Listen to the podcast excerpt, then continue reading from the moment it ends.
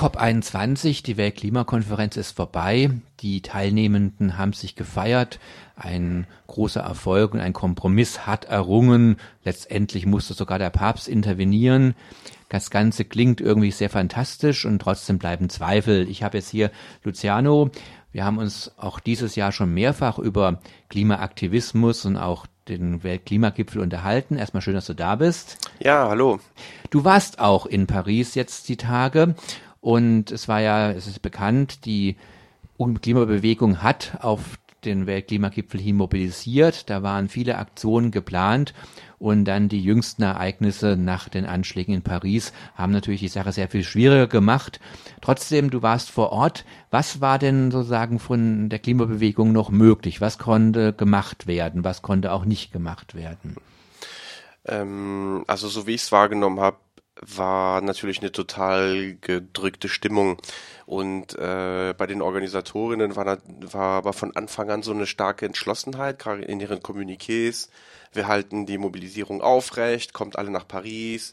Es war klar, dass zigtausende natürlich zu Hause bleiben, aber es war trotzdem so Durchhalteparolen, die wir äh, gehört haben und ich fand die Statements sogar auch von den etablierten NGOs in dem Kontext eigentlich ganz gut und ich fand es extrem mutig eigentlich, dass am 29.11., wo eigentlich diese große Mobilisierung in Paris geplant war, wo eigentlich locker wahrscheinlich sowas wie 200.000 Leute gekommen wären, ähm, dass da Leute gesagt haben, nee, wir respektieren jetzt nicht den Notstand und wir gehen trotzdem auf die Straße und machen eine Menschenkette und von, zwischen Republik, also ein Platz, und, ähm, und weiter unten sind so vier bis 5.000 Leute so gewesen. Und es war interessant, die Bilder im Nachhinein nochmal anzuschauen. Sollst du mal tun.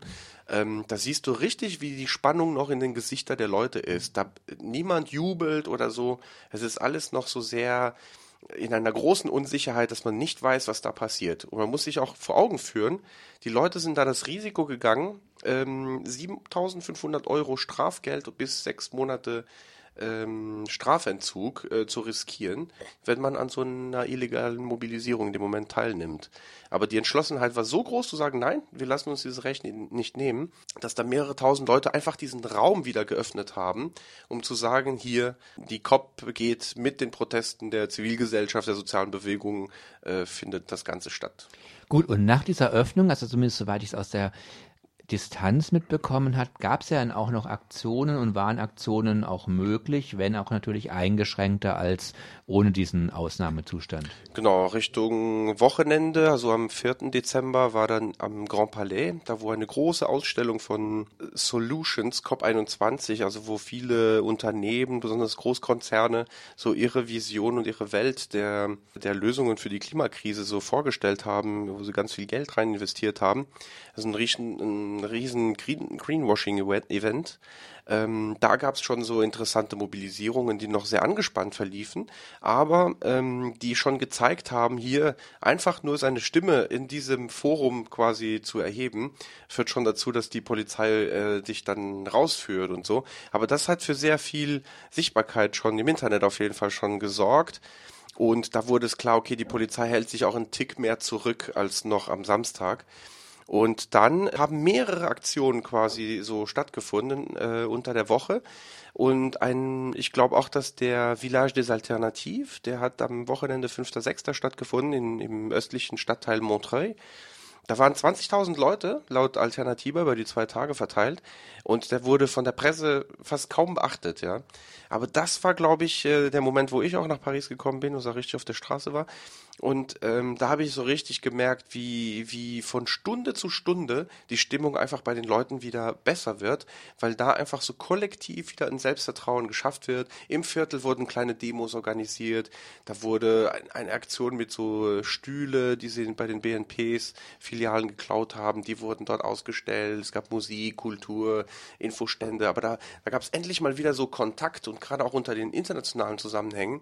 Es gab endlich mal wieder einen Raum, wo viele sich gegenseitig gleichzeitig wahrnehmen konnten. Und für mich war das ein, ein, ein Wendepunkt auf jeden Fall in diesem Aufbau des Selbstvertrauens. Ab, ab dann hast du wirklich eine aktive Bewegung gesehen, in Paris, die vielleicht mit den Zahlen, also zahlenmäßig nicht so groß war wie vielleicht ursprünglich geplant, aber trotzdem so ihre Räume hatte, um sich zu organisieren und vorzubereiten für das Highlight dann am 12. Dezember. Diese Mobilisierung war ja wirklich lange vorbereitet und trotzdem hat ja auch die Klimabewegung immer wieder gesagt, wir erwarten von dem COP21 eigentlich nicht wirklich eine Lösung und wir wollen durch unsere Proteste, durch unsere Präsenz deutlich machen, dass diese Lösung, die die Mächtigen da versuchen auszuhandeln, aus unserer Sicht nicht wirklich weiterhelfen kann für die Probleme, die wir auf der Welt haben. Jetzt gibt es diese Lösung, ich würde sagen, die, die Klimabewegung ist in dieser Position noch nicht so homogen. Ich würde sagen, die, die radikalen und Gras, Graswurzelzusammenhänge, da ist die, diese Position, dass der Gipfel nichts bringt, ähm, relativ etabliert. In mehr so zivilgesellschaftlichen NGO-Kreisen und so weiter findet man doch ein großes Spektrum, das doch diese Hoffnung an die Appelle, an die Regierungen und Regierungsvertreterinnen äh, hat. Und ich habe den Eindruck, dass da auf jeden Fall diskursiv äh, eine interessante Qualität entstanden ist. Jetzt stell dir vor, der Notstand hätte den Protest jetzt nicht verboten, dann wären am 29. 200.000 Leute auf der Straße gewesen. Was wäre passiert? Ich glaube, diese Proteste hätten den Gipfel enorm legitimiert. In Anschluss hätten Obama, Merkel und diese ganzen Diskurse, die, also Obama, so wie der spricht, da denkst du, das ist ja der größte Klimaaktivist gerade, die hätten den Gipfel extrem legitimiert. Aber durch den Verbot der Proteste haben wir zwar an dieser großen Anzahl an Leute vielleicht eingebüßt, es kamen weniger Leute nach, nach Paris, aber es hat eine stärkere Einheit vom NGO-Kreis bis hin zu den Direktaktionsaktivisten geschaffen, die auch ganz klar in ihrem Umfeld dieses Bild vermittelt haben, aha, die COP21 mit den Regierungen, unter anderem eben die französische Regierung, die hier Notstand erklärt, und die Großkonzerne, die das Ganze finanzieren, das ist das sind wirklich die, die uns hier die Lösungen verkaufen sollen? Nein, das war eine klare sozusagen eine Ablehnung und so ein Misstrauen da.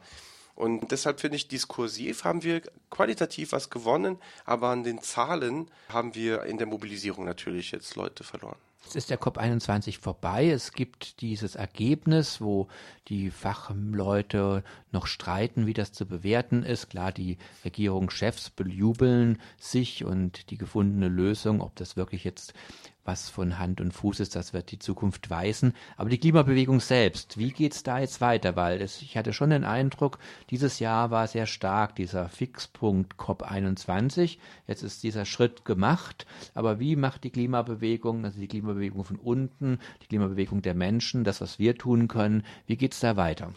Also ich glaube, in den Köpfen von den meisten war irgendwie klar, Paris ist nur so eine Etappe.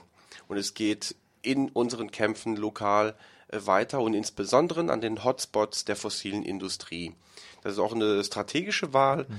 Und ähm, ich glaube, mit der Message sind, glaube ich, äh, die meisten auch nach Hause gegangen. Also auch die diese Abschlussaktion, diese Red mhm. Line, mhm. war wirklich, um zu sagen, hier äh, die rote Linie wurde endgültig jetzt auch überschritten. Dieser Gipfel der hat eine Politik beschlossen, die eigentlich die Zerstörung des Planetens und den, das Leiden und den Tod von vielen Menschen billigend in Kauf nimmt. Also müssen wir die Transformation der Gesellschaft auch selber in die Hand nehmen. Und deshalb machen wir weiter. Der Appell, also von der größten internationalen Koordinierung im Moment ist, dass im April 2016, April, Mai, Entschuldigung, Mai 2016, dass da äh, koordiniert Aktionen an verschiedenen Hotspots weltweit stattfinden, um einfach einen Abschied von der fossilen Industrie zu fordern. Und hier im deutschsprachigen Raum ist das natürlich äh, die Kampagne Ende Gelände im Moment. Und die will über Pfingsten in der Lausitz äh, die Aktion Ende Gelände des zivilen Ungehorsams wieder wiederholen und Bagger besetzen, Bagger stoppen. Und dann Ende äh, im August soll es nochmal eine Mobilisierung im Rheinland geben. Also es ist wie immer, alles muss Mensch selber machen, auch die Dinge, die dazu dienen, dass der Klimawandel nicht weiter fortschreiten. Zu den Aktionen, die es da kommen, werden wir sicherlich noch von dir auch hören. Jetzt erstmal danke für deine Information heute. Wolltest du noch was loswerden, was Dringendes? Hm, ja, es gibt so viel zu, zu sagen. Ich glaube, im Moment warten wir so auf die, also es ist ein Moment, wo wir auch mal auswerten müssen, was ist da eigentlich tatsächlich beschlossen worden, weil da, das wird ja unglaublich abgefeiert. Das ist erstmal eine mhm. riesen Medienoffensive, die da rausgeht, aber ich glaube, die Diskrepanz zwischen dem, was da so als Ziele benannt werden und das, was wirklich der Aktionsplan ist und die Realität der Klimapolitik und der ganzen Freihandelslogik und so weiter. In der, der Wachstumslogik. Die, der Wachstumslogik ähm, und so weiter, die in denen die unsere Ökonomien und Regierungen so gefangen sind. Ähm, die, die, das ist einfach ein, wirklich ein Ries, also das sind Welten, die da dazwischen liegen.